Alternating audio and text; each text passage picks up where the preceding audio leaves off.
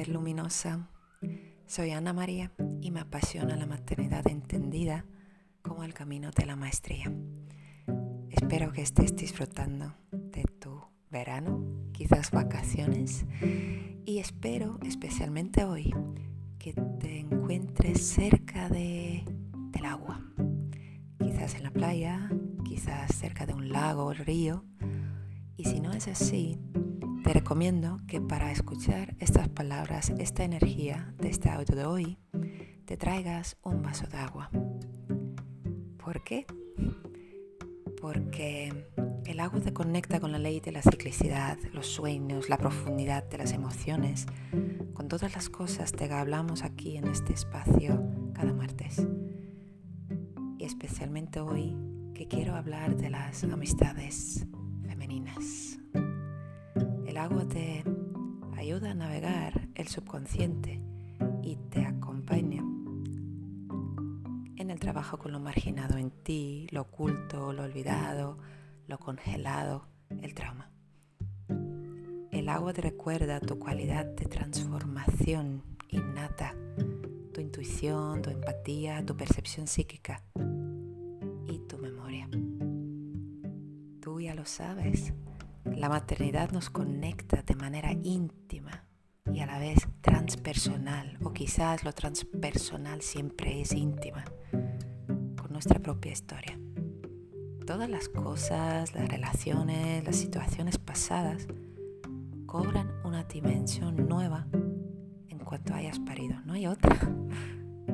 Y si lo integramos, ahí está la sanación y la sabiduría, el legado dejar para las generaciones que vienen, pero también que aplicar en otras áreas de tu vida.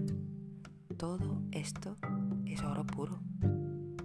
Y no solo cuenta tu experiencia de ser hija de tu madre y de tu padre, sino también la primera amiga íntima que tuviste y que fue tu primer amor profundo fuera del seno familiar ese encuentro nos marca profundamente para todas las relaciones íntimas venideras. Y es apasionante desde el punto de vista de nuestra propia historia, claro, y también la de nuestras hijas e hijos. Esa primera amistad. Yo conocí a Catherine con cuatro años. Acabamos de mudarnos en plena era soviética en 1982 a un piso de 52 metros cuadrados, porque a mi abuelo le habían dado un permiso para comprar ese piso. Sí, en Unión Soviética no solo compraste el piso, sino primero necesitabas un permiso para poder comprar. Y esto tiene una lectura psicológica muy interesante para la sociedad consumista como la nuestra, pero lo dejaremos para alguna otra ocasión. Bueno, y un día después, delante de nuestro edificio cuadriculado y bien feo, Catherine y yo nos hicimos inseparables. Durante los siguientes 10 años fue mi mejor amiga. Fue mi primer amor. Y eso a pesar de nuestros altos y bajos emocionales. Y no quiero ser dramática, pero las películas italianas se quedan cortas para describir la pasión que nos hizo reír a carcajadas y hasta llorar de risa, y que era la misma pasión con que ella me cerró la puerta de su casa. Sin más explicación, cuando yo la invitaba a jugar fuera y cumplir un poco con el planning que habíamos hecho antes, ¿no? Anteriormente. Ella entreabrió la puerta, yo solo vi la punta de su nariz, que era preciosa, y un ojo a medias, y me dijo que no, no iba a salir y cerró la puerta.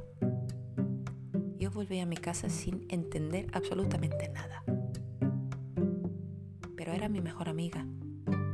Yo literalmente no podía hacer nada divertido, ni nuevo, ni potencialmente peligroso sin ella. Así que volví a invitarla a salir el día siguiente. Además, todo el mundo, y cuando digo todo el mundo, digo todo el mundo, y mira, hasta hoy aquí sigo hablando de ella, ¿verdad? Tenía que conocer a esta maravillosa criatura que era Catherine para mí. Así que la presenté a todas mis otras amistades y a mi familia. ella no hizo lo mismo. Pero yo estaba tan cegada de alegría por haberla encontrado que ni me di cuenta. Hasta que con 15 años conocí a su marido actual y me dejó fuera de su vida, al principio poco a poco y luego ya completamente. Ahora ya no estaba cerrada solamente la puerta de su casa, sino de su vida entera. Y fue la peor época del alcoholismo de mi padre. Mi madre y mi hermano no hablaban de ello, en mi casa reinaba el silencio como estrategia de supervivencia y yo me sentía muy sola. Pero ella ya no estaba para mí ni conmigo en esto. De hecho, empecé a enterarme por amistades comunes de lo que le pasaba o que le interesaba o qué hacía y con quién. Vínculo estaba roto. Ahora, claro, veo que Catherine no supo poner límites a mi energía arrolladora a veces, no supo cuidarse mejor de mí y yo tampoco vi ni capté las señales. Claro, empezamos con cuatro años.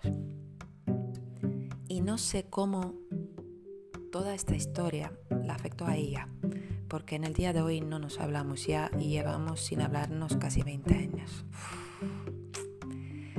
Pero en mí se hizo una herida que me ha acompañado casi toda mi vida y esa herida me dice literalmente que yo no debería brillar con toda mi luz porque puede ser demasiado y así no me querrán las que más me importan y se irán.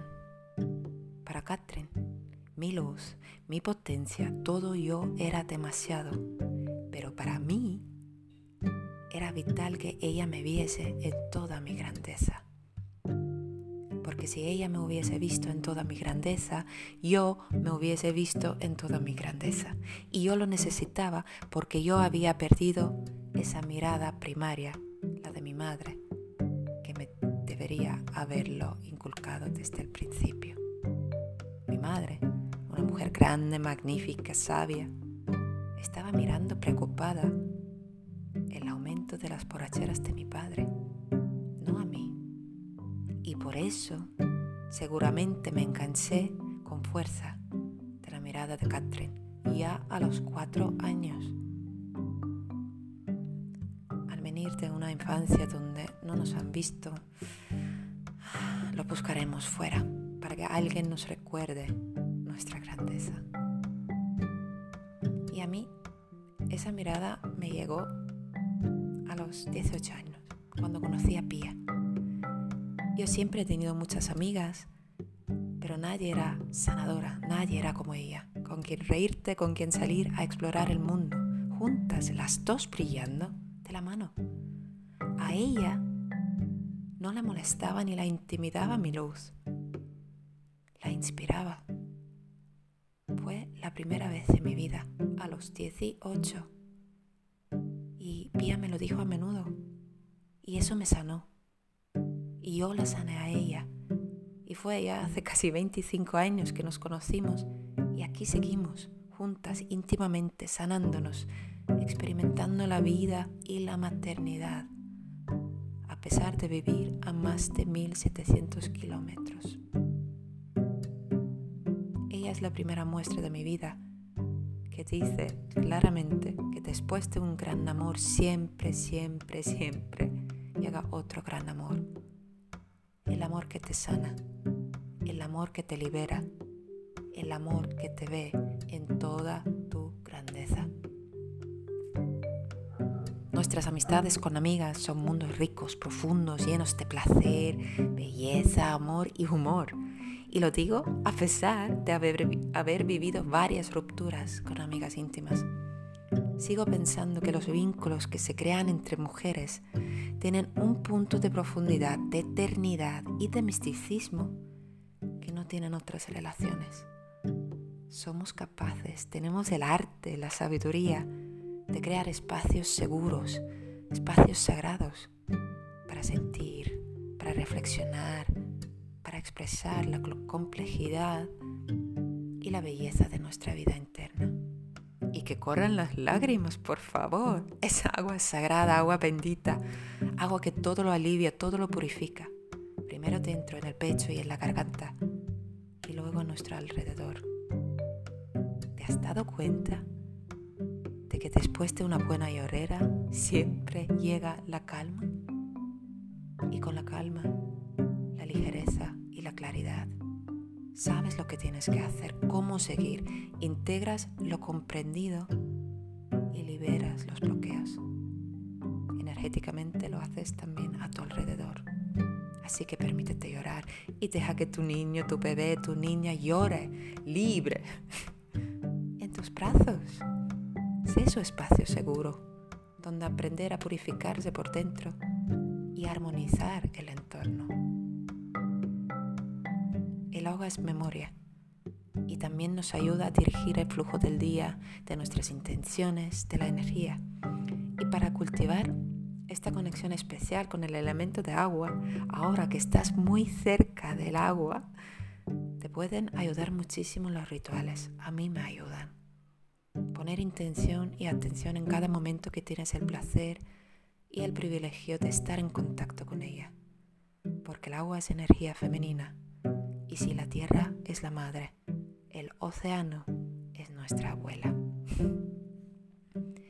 Y quiero compartir contigo dos rituales que hago todos los días para que los puedas también a tu manera, con tus palabras, con tu intención, llevar a tu día a día. Por ejemplo, para empezar el día, ese primer vaso de agua que te tomas, todavía entre dos mundos, pon la intención. Y primero, antes de tomar un trago, saluda al espíritu del agua. Y puedes bendecir el agua o simplemente pedir que te traiga claridad mental, emocional, corporal o que te purifique. Y ya estás bebiendo esa agua con otra energía. Y ese pequeño paso, ese pequeño ritual, lo cambia todo. Otro ritual precioso que adoro, realmente adoro, es para la hora del baño tuyo o de tu niño, de tu, niña. O también puedes hacerlo en cualquier momento que lo necesites para aclarar tu mente, liberarte de una situación difícil o desagradable emocionalmente o simplemente cuando el agua te llame. Estés en el grifo, al lado del grifo, te pones un bol con agua o estás en el río, en el agua del río o el lago, mejor. Y si no, en tu casa mientras te duchas o te lavas con el agua o le haces el baño a tu bebé, a tu niño, a tu niño, vas por partes y susurras al agua, a ti misma, a tu criatura y al mundo entero. Lavo mis manos para que mi trabajo sea siempre una ofrenda a la vida. Lavo mis ojos para ver con claridad. Lavo mis oídos para escuchar la verdad. Lavo mis labios para hablar la verdad. Lavo mi pecho para encarnar el verdadero amor.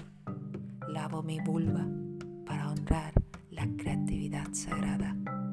Y lavo mis pies para caminar mi camino.